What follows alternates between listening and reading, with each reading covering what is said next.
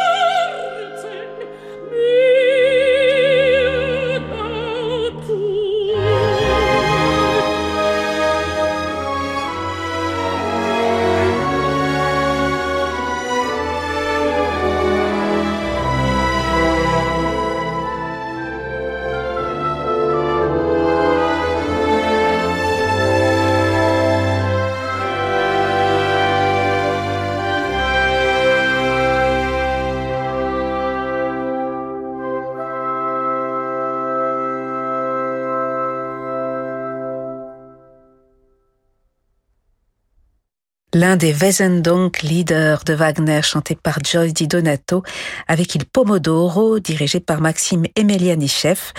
Un extrait de ce programme Eden que Joyce Di Donato et les musiciens d'Il Pomodoro donneront en concert à Paris mercredi prochain le 5 octobre au théâtre des Champs-Élysées. Et comme pour chaque concert de cette tournée Eden, Joyce Di Donato a convié également des enfants, en l'occurrence les enfants du chœur Sottovoce de Scott Prouty qui partageront donc la scène avec elle mercredi soir. Le journal du classique sur Radio Classique. Et c'est à Lyon que je suis allée rencontrer la semaine dernière le directeur musical de l'Orchestre national de Lyon, Nicolas Shepsnyder, à l'occasion du concert d'ouverture de la nouvelle saison symphonique lyonnaise. Un concert qui marquait d'une certaine façon le grand retour du public après ces deux années de pandémie, un public qui a réservé en tout cas un accueil particulièrement chaleureux, triomphal même, à ses musiciens et à leur chef. Alors comment Nicolas Shep-Snyder aborde-t-il cette nouvelle saison symphonique? Dans quel état d'esprit? C'est la première question que je lui ai posée. On l'écoute. Um, relaxed way. You know, summer is a very good thing for people, I. Je suis serein. L'été est un moment bénéfique pour tout le monde. La sensation de se sentir comme neuf, de revivre, n'est pas une coïncidence. Les récoltes, qui ont commencé il y a un petit moment, ont toujours été un moment important de l'année dans l'histoire. Et pour moi, ça n'est pas un hasard si l'on décide de commencer les saisons musicales au début de l'automne. Je me sens très apaisé grâce à ce bel été et en même temps j'ai beaucoup d'attentes pour la saison à venir.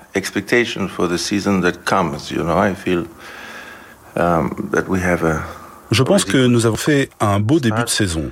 C'est un moment important sur lequel nous devons nous appuyer pour la suite. Je suis dans un bon état d'esprit. Et votre contrat a été renouvelé jusqu'en juin 2027.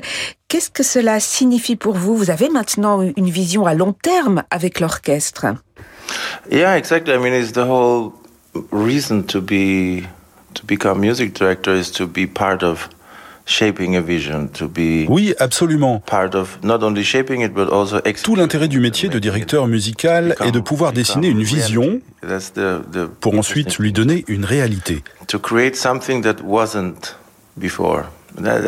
Il s'agit de créer quelque chose qui n'existait pas. Je pense que nous avons un beau potentiel pour grandir. C'est le principal.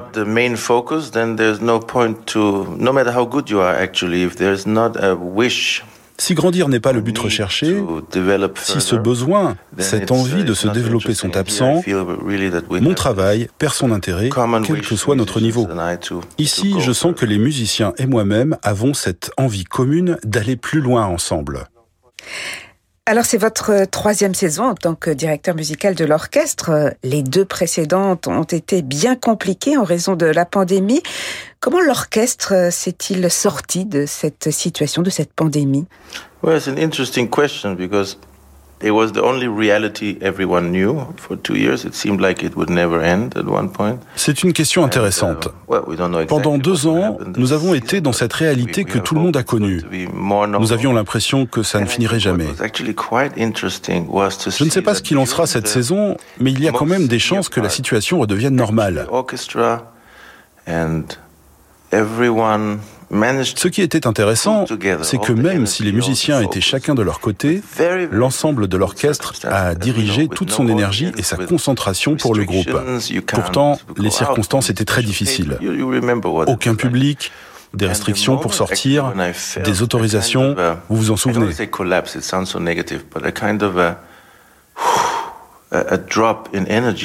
Ironiquement, au moment où j'ai senti que j'allais flancher, que je manquais d'énergie, la crise sanitaire s'est calmée.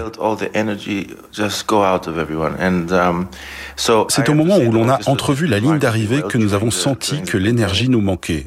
Je dois dire que l'orchestre s'en est extrêmement bien sorti durant la pandémie.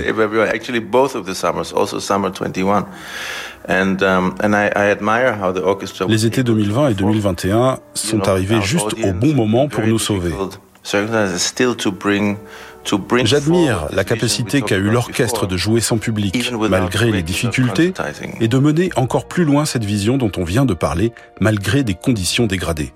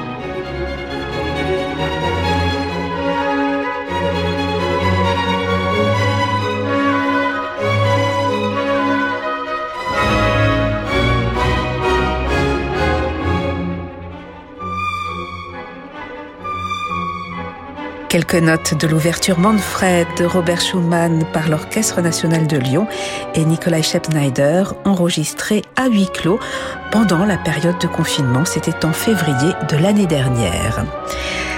Alors pendant ces deux années de pandémie, Nicolas Scheppneider et ses musiciens ont su rester actifs. Aujourd'hui, comment le chef d'orchestre vit-il cette période également difficile que nous traversons avec la guerre à nos portes, la crise économique, la crise climatique? Ces bouleversements ont-ils fait évoluer sa perception du rôle de musicien, voire sa responsabilité de musicien? On écoute Nikolai Schepp-Snyder. Well, I think so. I think we we find ourselves in an extraordinarily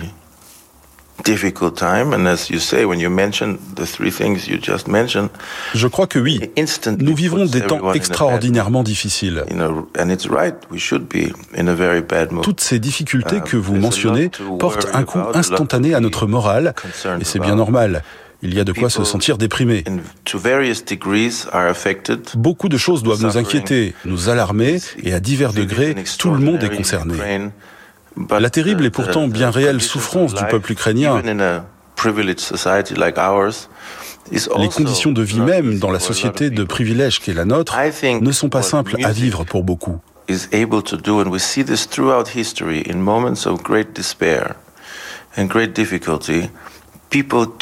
On le voit à travers l'histoire. Pendant des moments de grand désespoir ou de grandes difficultés, les gens se tournent vers ce qui a du sens, ce qui les élève par l'esprit, pas malgré, mais à cause du moment qu'il traverse.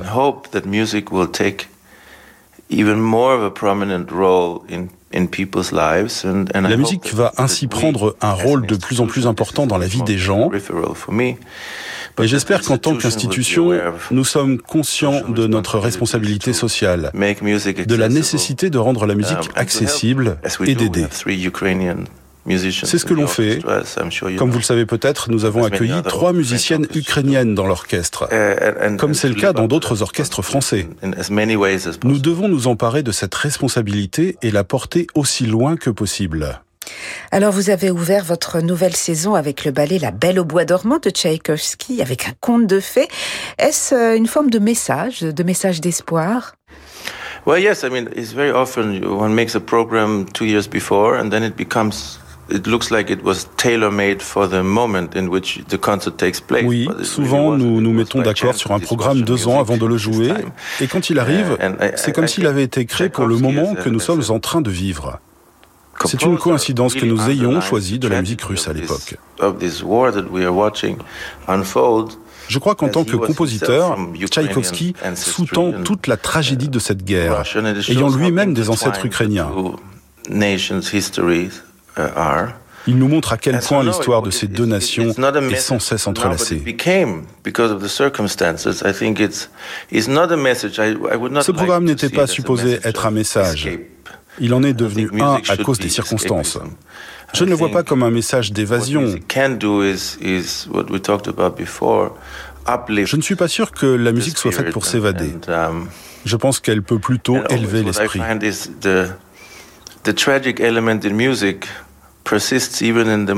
J'ai toujours trouvé que les éléments tragiques de la musique persistent dans les moments de grande joie.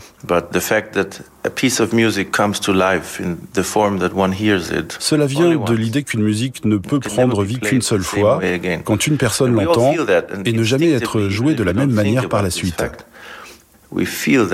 Uh, on n'y pense pas forcément quand on l'écoute, mais on le ressent. Quand elle vient à se terminer, la um, musique nous laisse dans un état de perte. Même dans les moments de grande uh, exaltation, elle nous donne cette impression de vécu. Uh, C'est ce qui la rend si réelle. Tchaïkovski était un bon moyen de commencer la saison.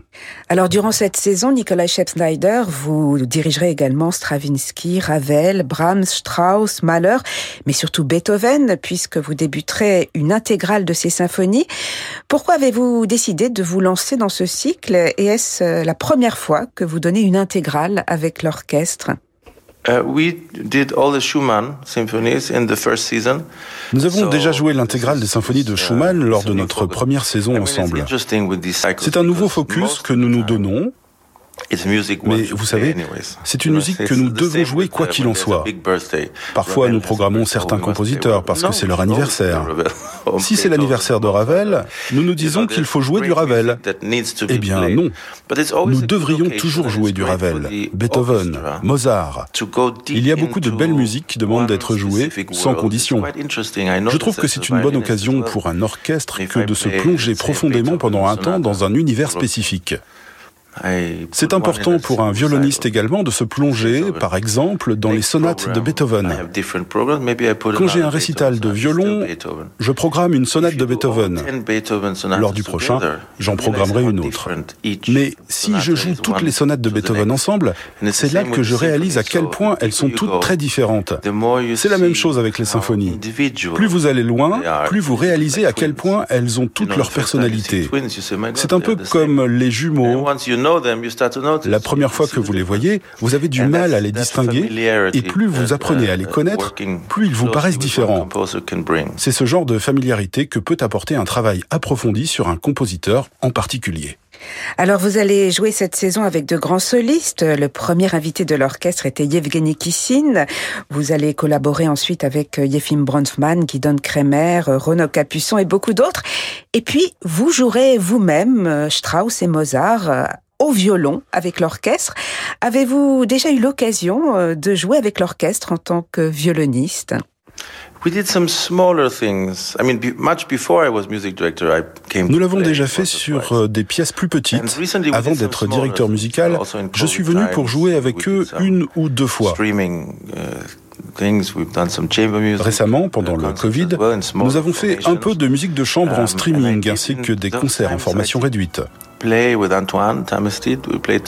À cette période, j'ai joué avec Antoine Tamestit et l'orchestre. C'est donc déjà arrivé et ça semblerait d'ailleurs peu naturel de ne pas le faire, étant donné que je suis aussi violoniste et que j'adore jouer. C'est très naturel d'avoir envie de jouer avec l'ONL.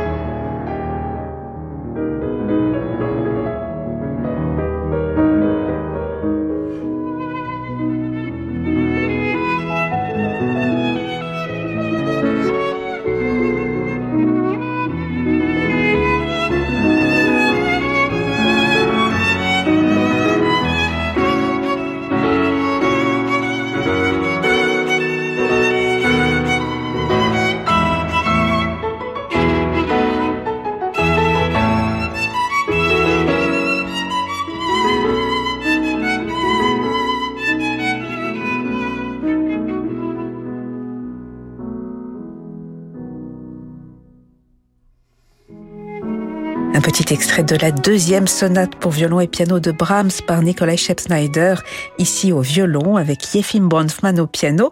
Yefim Bronfman qui compte d'ailleurs parmi les solistes invités cette saison à jouer avec Nikolai Schepp-Snyder et l'Orchestre national de Lyon. Ils se retrouveront les 17 et 18 novembre autour du troisième concerto pour piano de Beethoven. L'Orchestre national de Lyon, avec lequel Nicolas Schepp-Snyder développe de nombreux projets discographiques, comme il me l'a confié. Um, with recordings, we began a very interesting one in uh, during the lockdown, which is a survey of French tone poems nous avons commencé un enregistrement très intéressant pendant le confinement, qui est une sélection d'œuvres françaises du début du 19e siècle, regroupant certaines des pièces les plus connues de compositeurs célèbres, mais aussi certaines pièces inconnues de compositeurs célèbres et même des pièces inconnues de compositeurs inconnus, Guiraud, Bruno, Bonis, Sohi, tous ces compositeurs qui méritent d'être joués, mais qui ne le sont pas. Um, Nous avons fait un double CD qui, je pense, sortira l'année prochaine. Nous l'avons tout juste terminé au début du mois de septembre. Nous avons aussi le projet d'enregistrer à nouveau. Je serai bientôt en mesure de vous dire le pourquoi du comment et quelle nouvelle stratégie multi-CD nous allons adopter l'année prochaine. Et ce sera autour euh, du répertoire français Without, without uh, uh, divulging too much information, I would say that we are looking sans divulguer trop d'informations, je dirais que nous nous dirigeons vers des œuvres iconiques du répertoire et tentons de trouver leur pendant français. Alors en dehors de votre engagement, qui est très intense avec l'Orchestre national de Lyon, quels sont vos projets cette saison en tant que chef et en tant que violoniste? Well, it's clear that here takes up a lot of um, a lot of my time, a lot of my mon travail à l'orchestre prend beaucoup de mon temps et de mes efforts. Je continue de diriger en tant que chef invité un peu partout dans le monde. Uh, Mais comme je vous l'ai dit, je ne veux pas non plus perdre ma proximité avec mon instrument.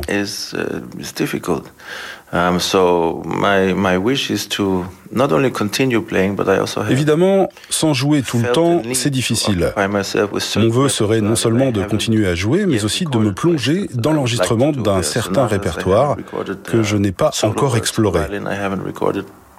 And I would love to explore in recording situation those smaller works, the miniatures, the vignettes. Certaines sonates, certaines œuvres solo, certaines miniatures, certaines vignettes écrites il y a un siècle, certains arrangements, certaines transcriptions font partie de cet âge d'or du violon. Je tente actuellement de leur faire une place dans mon emploi du temps pour les enregistrer. Alors vous allez retrouver vos musiciens cette semaine pour un nouveau concert vendredi. Vous connaissez bien la ville de Lyon maintenant puisque vous y avez passé beaucoup de temps. Que préférez-vous dans cette ville? Oh, it's lovely.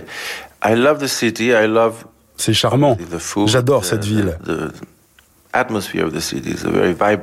Évidemment, j'apprécie tout particulièrement la nourriture, mais aussi l'atmosphère de la ville. C'est un lieu vivant, dynamique.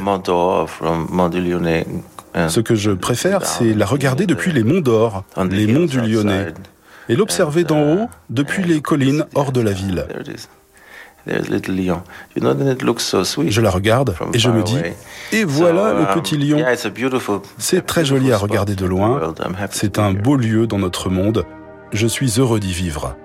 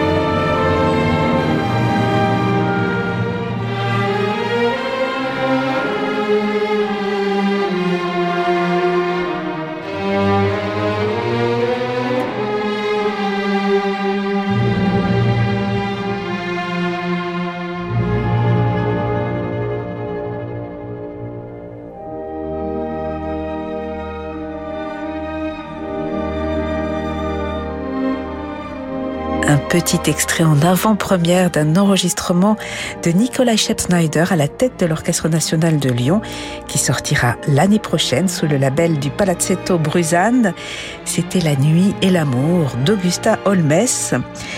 Nicolas Schneider sera donc en concert vendredi et samedi à Lyon avec ses musiciens de l'Orchestre national de Lyon pour un concert qui marquera le début de leur intégrale Beethoven avec euh, l'Heroica.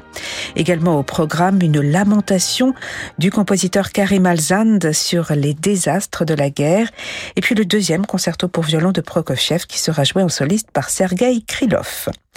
Voilà, c'est la fin de ce journal du classique. Merci à Bertrand Dorini pour sa réalisation. Demain, nous serons avec un autre chef d'orchestre, Alexandre Bloch, le directeur de l'Orchestre national de Lille, qui lui aussi fait sa rentrée en ce moment. Mais tout de suite, je vous invite à prolonger cette soirée en musique avec Francis Drezel.